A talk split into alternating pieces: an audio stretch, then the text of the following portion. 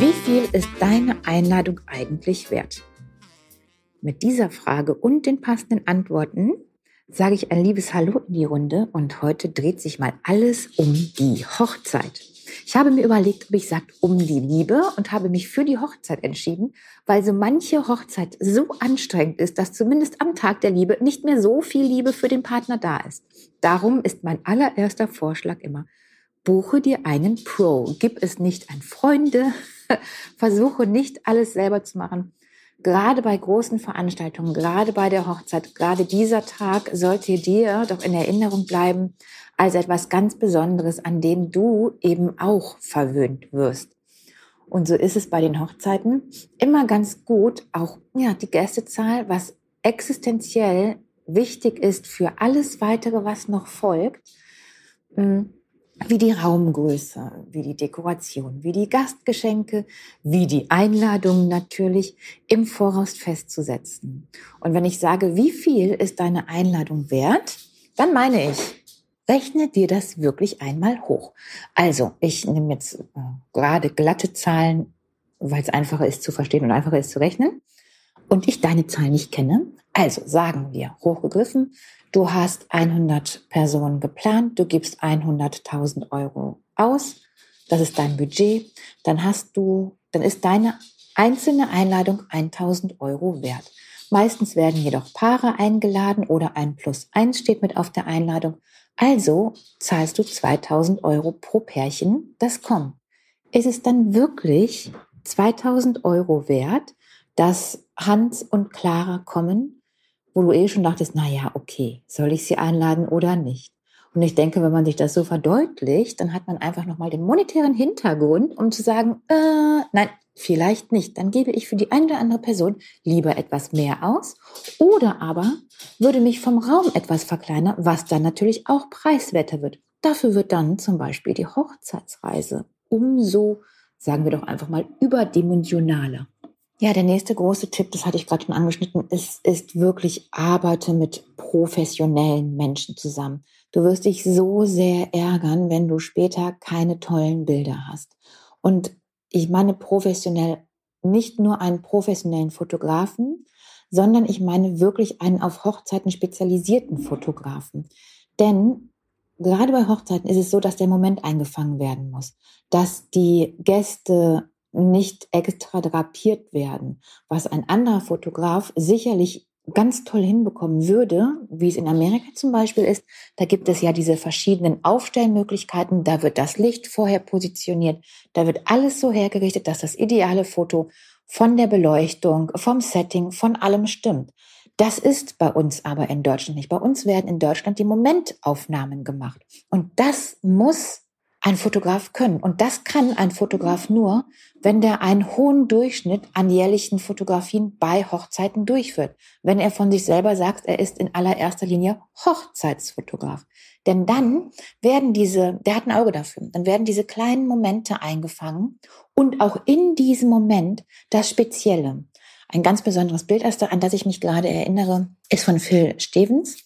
Er hat äh, ein Bild gehabt, da umarmt dieser alte Herr die Braut und du siehst aber nur diese Hände, diese alten Hände mit dem Krückstock so ans, an dem Handgelenk runterbaumelnd und ihren weißen Schleier.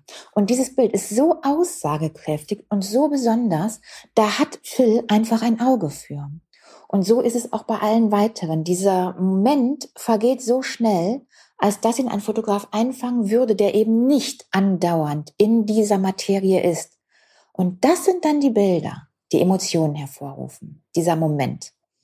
Wenn wir genau gerade dabei sind, bei diesen Hacks mit Fotografen oder auch Fotografien, dann ist es echt wichtig für dich, liebe Braut, deine Kette, denn das ärgert mich immer total, wenn diese verrutscht auf den Bildern, hinten am Nacken an dem Verschluss am Hals festzumachen. Wie machst du das denn jetzt? Außer mit Sekundenkleber. Genau den wollen wir nämlich nicht verwenden. Dann nehmen wir ganz einfach diesen Kleber für Wimpern. Und wenn du den Kleber für Wimpern auf den Nacken gibst und da drauf dann die Kette befestigst, dann hängt sie wirklich fest, gerade mittig, so wie sie liegen soll verrutscht nicht, sieht bei jedem Foto toll aus, hält auch den Tanz durch oder bestenfalls die Tänze und es ist trotzdem einfach wieder abzulösen. Und da möchte ich sehr, sehr gerne auch über die Nachhaltigkeit von Hochzeiten sprechen. Also, gibt es grüne Hochzeiten? Klar, natürlich. Du kannst zu Hause feiern, du kannst dein eigenes Besteck verwenden, du verzichtest total auf äh, Wegwerfmaterialien und bestenfalls nimmst du auch keine Pflanzen, Blumen, die bereits abgeschnitten sind, sondern nutzt welche, die zum Beispiel wieder eingepflanzt werden können. Auch das gibt es mittlerweile. Und so hast du schon eine grüne Nachhaltigkeit. Worüber ich aber reden möchte, ist, dass eine Nachhaltigkeit natürlich auch sozial greifen muss.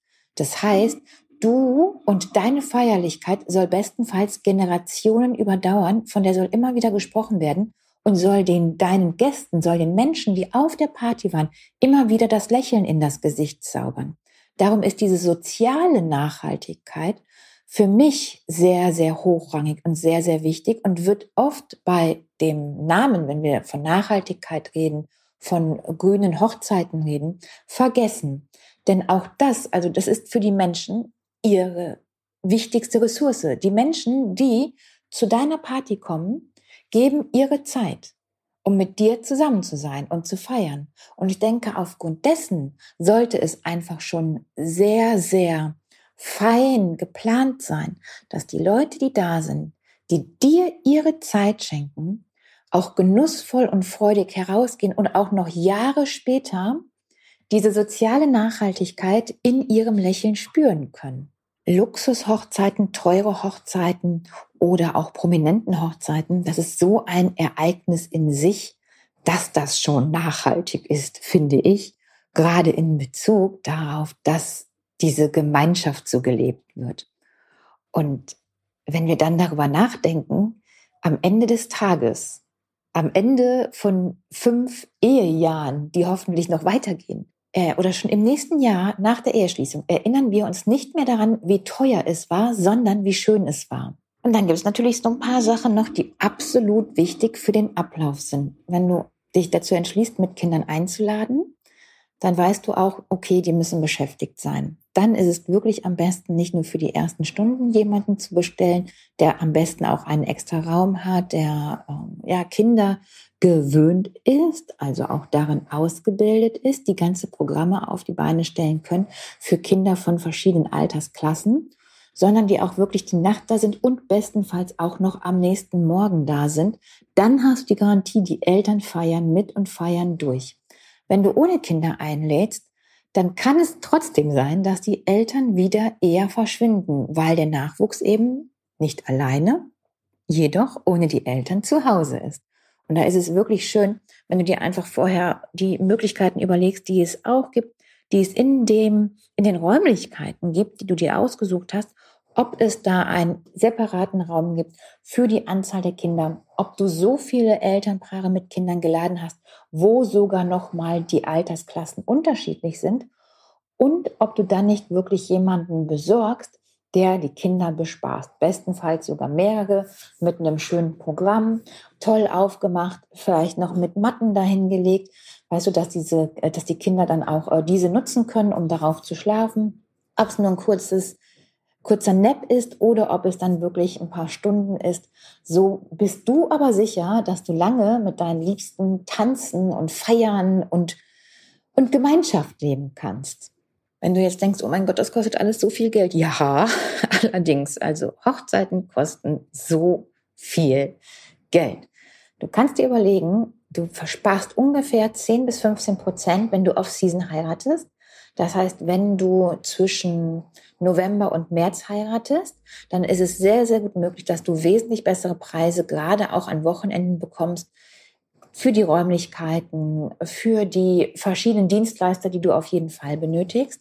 Und was du dir auch überlegen kannst, ist, ob du eine kleinere Torte bestellst und dafür dann aber noch zum Beispiel äh, Cupcakes, Muffins, mh, kleine Törtchen dazu nimmst, eine Candy Bar dazu nimmst so dass die Torte in sich für zum Beispiel 100, 120 Personen überhaupt gar nicht so teuer wird, sondern die Hochzeitstorte selber, wenn du auf das Anschneiden bestehst, klein ist, zierlich ist, aussagekräftig ist und dabei aber auch wesentlich preiswerter wird aufgrund ihrer Größe und du dann einfach kleine Häppchen verteilst in Form von minimalistischen Süßigkeiten, wie eben gerade genannten kleinen Teilchen, Cupcakes und so weiter.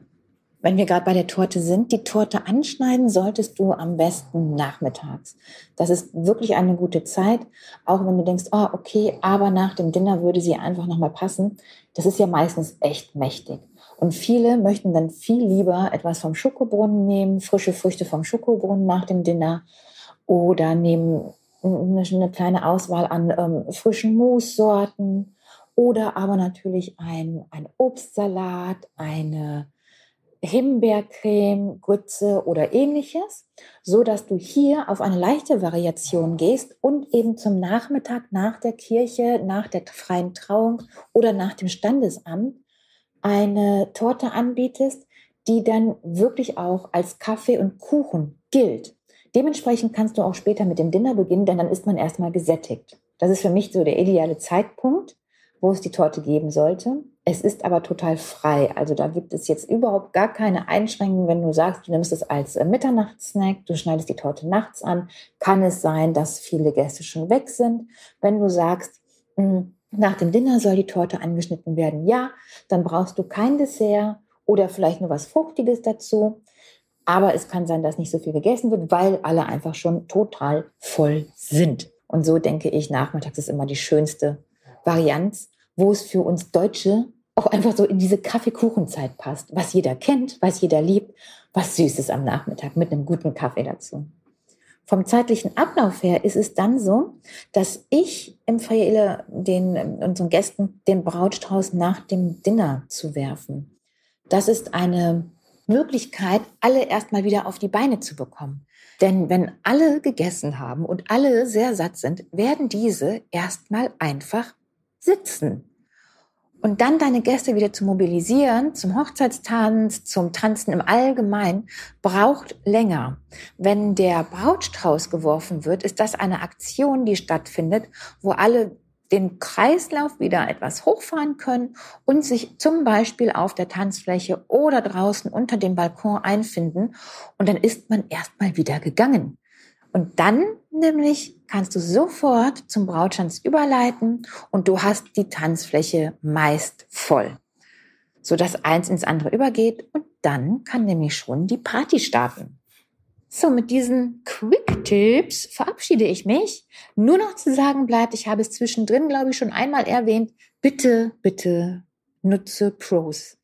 Nimm dir professionelle Dienstleister. Sie werden den Tag deines Lebens gebührend hochleben lassen, dich feiern und egal ob kulinarisch oder anderweitig verwöhnen, sodass du eine entspannte Hochzeit hast. Bis ganz bald mal.